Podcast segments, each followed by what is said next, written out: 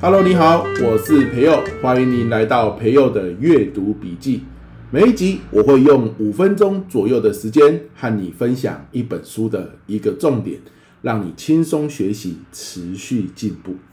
这一集我们要分享的书籍是《哈佛教你简单思考》。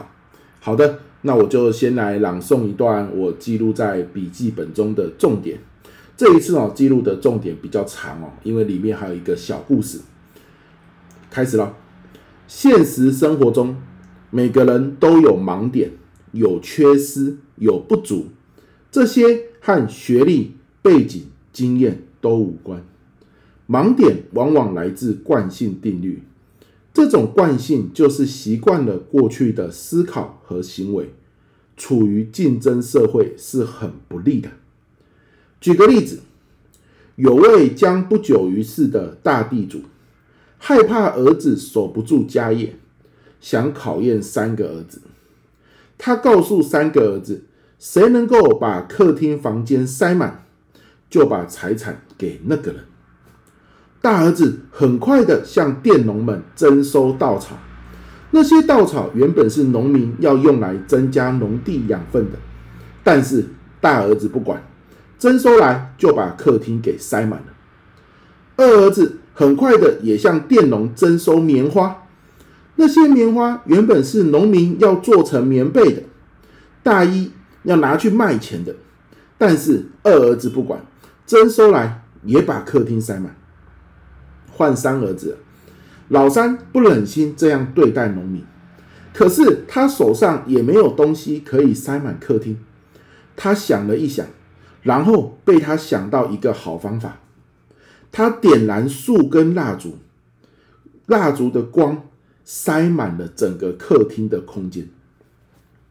大地主看完三个儿子的表现之后呢，很放心的把财产交给了老三。在故事里，老大、老二根据惯性思考，房间一定要填满，一定要用实体物品。只有老三跳脱思考习惯。开始发想，如果不用实体物品，能不能填满房间呢？这么一想，就有不同的答案了。出处：哈佛教你简单思考。这一段呢，我看完之后，我的心得是这样子，就是惯性思维啊，习惯真的是影响我们很大。就好像我们遇到一件沮丧、挫折的事情。我们大脑总会不自觉地开始想：我哪里做得不好？我哪里要检讨？我果然不行呢，我果然不够努力耶。这时候啊，如果我们能忽然问自己一句话，叫做：在这件事情上有哪些我已经做得很好了呢？我从这件事情学到了什么呢？诶，你有没有发现，一旦你这样子问自己啊，好，这样的思考方式就跳脱你原本的惯性。你会得到不同的答案，最后你整个心情都会不一样。当然，要启动哦这样子非惯性的思考，有一件事情非常重要。什么事情？就是你要能够意识到你现在的心情是什么。如果你意识到你现在的心情是沮丧、难过、生气、低落，你要马上跳脱出来，你要马上觉察到，哎呀。我怎么会让自己陷入在这些负面的情绪里面？然后呢，你你的你会陷入负面的情绪，一定就是因为你有一个惯性的思考。你以前可能就是会透过发生一件事情陷入负面情绪，你就开始责备自己，你就会开始说自己哪里不好，这里不好，你会开始怨天尤人。那那些都是先从负面情绪开始的，你不会有开心的情绪，然后怨天尤人，不会嘛？好，所以。我们有没有办法觉察到我们的情绪？接着呢，去发现我们是怎么样在内心跟自己对话的，然后跳脱惯性思维，用这个老三的方法问我们自己另外一个问题，或许就会有不一样的效果。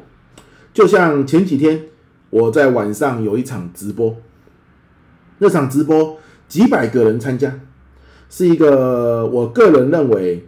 呃，非常重要的一场直播，结果没有想到我的电脑啊，在直播那个当下，哇，它的画面非常的糊，解析度非常的差，然后呢，这个。电脑很像有点跑不动，所以我的这个画面都有点停格、停格、那个、那个，就是我头要转一下，好像暂停很久，它才转得过去。但是声音没有问题，就是画面非常的模糊。好，然后呢，有一种那个的感觉。那我一一整场我都不知道发生了什么事，我只能强制镇定的啊，把这个直播给讲完。讲完关掉之后，我才发现哦。原来是我外接的镜头，它竟然因为接触不良没有启动，所以用的是电脑原本的镜头，而电脑原本的镜头解析度就很差，那驱动程式可能也有点跑不动，导致这个画面看起来有点 lag 的感觉。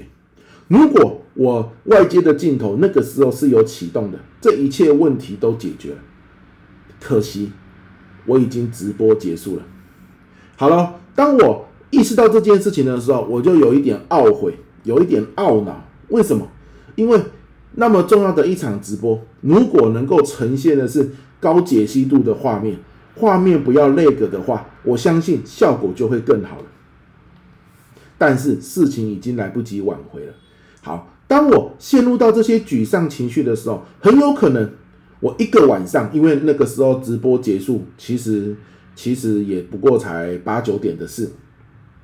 如果我整个晚上都陷入在这个情绪里面，那什么事情都不用做了，或许也没有心情跟家人聊天了。所以，当我一觉察到我是这样的一个低潮的情绪的时候，我马上好想，诶，我要用什么问题来跳脱我这个懊悔或者是不断责备自己这样的一个状态呢？于是我就模仿这个三儿子，我就问自己，诶，那我这场直播有没有哪里做得不错？嘿，虽然画面解析度不是很好，可是我自己认为好险麦克风是有启动的，好，这个收音效果不错，好，好险呢。虽然这个解析度不好，我内心有一点慌乱，但是我的内容还算讲得有条理。好，最后很多人也有留言说他们很有收获。当我用这样的一个问题问自己说，在这场我认为不是那么完美的直播里，我哪里做得还不错的时候，我得出的这些答案。在那个当下，我的心情就平复了一些。好，接着我就会告诉自己，当我们心情平复一些之后，我们就可以告诉自己：哎呀，虽然这次没有效果那么好，但是也有做得很不错的地方。这样子一心情平复之后，我就有动力去做其他的事情，我就有机会把自己的心情再拉回来，甚至再去跟家人聊天。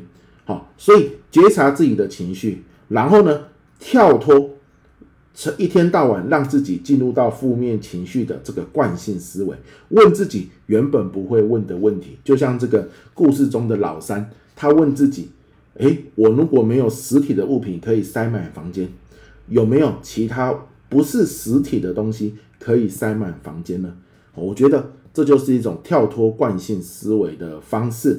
我觉得这个故事非常的棒啊，所以跟大家分享。那希望这一集的分享对你有收获，我是培佑，我们下一集见，拜拜。